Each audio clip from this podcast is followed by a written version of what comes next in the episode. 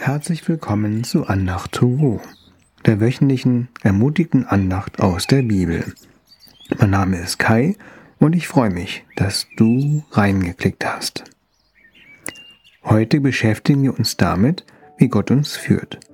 Wir schauen uns ein paar Beispiele aus der Bibel und aus meinem Leben an.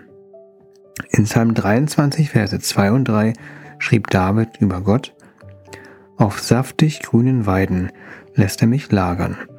Er leitet mich zu Ruheplätzen am Wasser. Dort erfrischt er meine Seele. Er führt mich gerecht durchs Leben. Dafür steht er mit seinem Namen. Was heißt das eigentlich, dass Gott leitet? In Johannes 10, Vers 27 spricht Jesus, Meine Schafe hören auf meine Stimme. Ich kenne sie und sie folgen mir.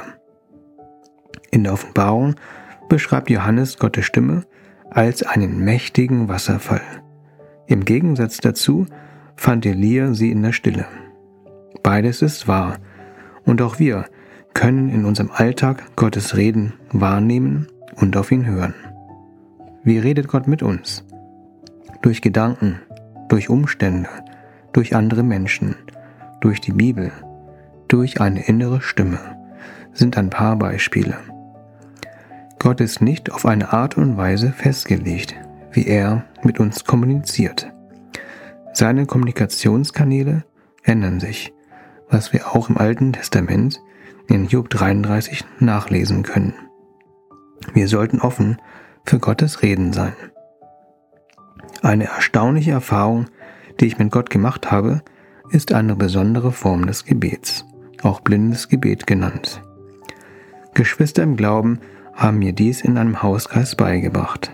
Sie baten mich darum, für eine bestimmte Sache oder Situation zu beten, wobei sie mir nicht mitteilten, worum es ging, und ich auf Eindrücke und Gedanken von Gott im Gebet wartete. Hier ist ein Beispiel. Kathy, eine US-amerikanische Freundin, bat uns, das blinde Gebet anzuwenden.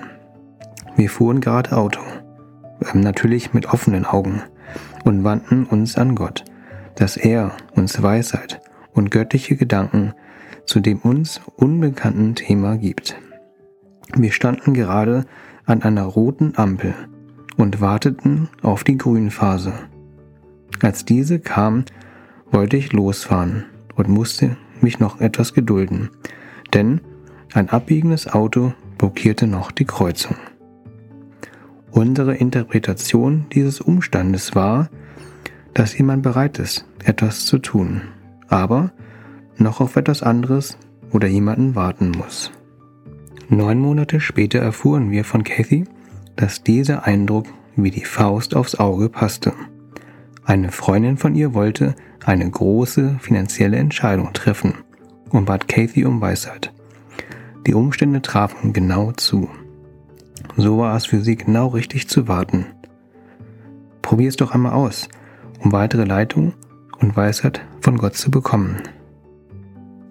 Wohin führt uns Gott?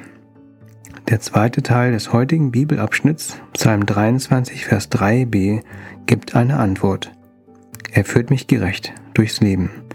Dafür steht er mit seinem Namen. Einige Bibelübersetzungen erwähnen hier den Pfad der Gerechtigkeit, der uns zum Ziel führt, weg von der Sünde, hin zu einem gerechten Leben.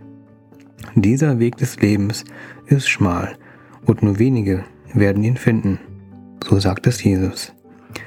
Zurzeit ist es nicht leicht, diesen Pfad zu finden oder zu befolgen. Im Buch der Offenbarung gibt es ein Versprechen, dass Jesus an unserer Tür steht und anklopft wenn wir ihm öffnen, dann kommt er rein und ist mit uns und wir mit ihm. Dann wird er unsere Gerechtigkeit und er ist der Pfad der Gerechtigkeit. Auf dem Weg versorgt er uns mit allem, was wir brauchen. Das wird in Vers 2 deutlich. Auf saftig grünen Weiden lässt er mich lagern. Er leitet mich zu Ruheplätzen am Wasser. Da stellt unter anderem Essen und Trinken für die Schafe Gottes dar. Der gute Hirte versorgt uns mit allem, was wir brauchen. sodass die Schafe sagen können, mir fehlt es an nichts. Diese Erfahrung machte auch Elia, der damals vor der Königin Isabel floh, da sie alle Propheten umbringen wollte. Er dachte, dass er als einziger Prophet überlebte. Gott führte Elia in eine Höhle. Vorher war Elia erschöpft und legte sich hin. Der Engel des Herrn brachte ihm Honigkuchen. So bekam der Prophet neue Kraft und konnte auftanken. Wie die Schafe bekam er, was er brauchte. Hier war das Ziel für Elia die Höhle. Unser Ziel ist es, den Pfad der Gerechtigkeit zu finden. Das ist, das ist Jesus. Denn er ist der Weg, die Wahrheit und das Leben. In Jesaja 40 kann man nachlesen, dass auch wir neue Kraft von Gott bekommen, wenn wir auf ihn warten. Auch Jesus bekam neue Energie, nachdem er wartete. Als der Sohn Gottes nach 40 Tagen versucht wurde, wurde er gestärkt. Der gute Hirte hat mich auch diese Woche mit dem versorgt, was ich brauche. Als meine Frau vorschlug, dass wir Psalm 23 für die Andacht nehmen sollten, dachte ich, das haben wir doch schon behandelt. Da werden wir nichts Neues rausziehen können. Interessanterweise habe ich dann mehr mir selbst vertraut. Ich weide mich selbst auf saftig grünen Weiden, habe ich gedacht. Auch geistlich führt mich der gute Hirte auf grüne Auen. Diese Woche fühlte ich mich wie ein Hamster in einem Laufrad. Du auch? Ein Freund von mir, sein Name ist Clive, sagt dazu, ich auch. Der gute Hirte zeigte mir vor einigen Tagen, wie ich aus dem Laufrad wieder herauskomme. Meine Frau fragte, wie, wie isst man einen Elefanten? Die Antwort Stück für Stück. So versuche ich, an meine Arbeit heranzugehen. Anstatt resigniert aufzugeben oder vor der Flut an Aufgaben gelähmt zu sein, hilft es, sich auf einen Teil zu konzentrieren. Das ist ein Stück Weisheit, was ich diese Woche und auch in Zukunft brauche. In Abhängigkeit von Gott ließen sich Elia, Jesus, Cathys Freundin führen. Lassen wir uns darauf ein?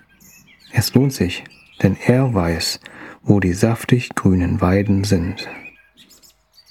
Ich bete kurz. Jesus, danke, dass du unser guter Hirte sein möchtest und uns leiten willst. Führe du uns zu den saftigen Weiden. Schenke uns das nötige Vertrauen dazu. Hilf uns, den Pfad der Gerechtigkeit zu finden. Danke, dass du uns mit allem versorgst, was wir brauchen. Amen. Danke, dass du zugehört hast. Ich wünsche dir eine Woche, in der du dich von Gott leiten lässt. Bis zum nächsten Mal. Auf Wiederhören. Dein Kai.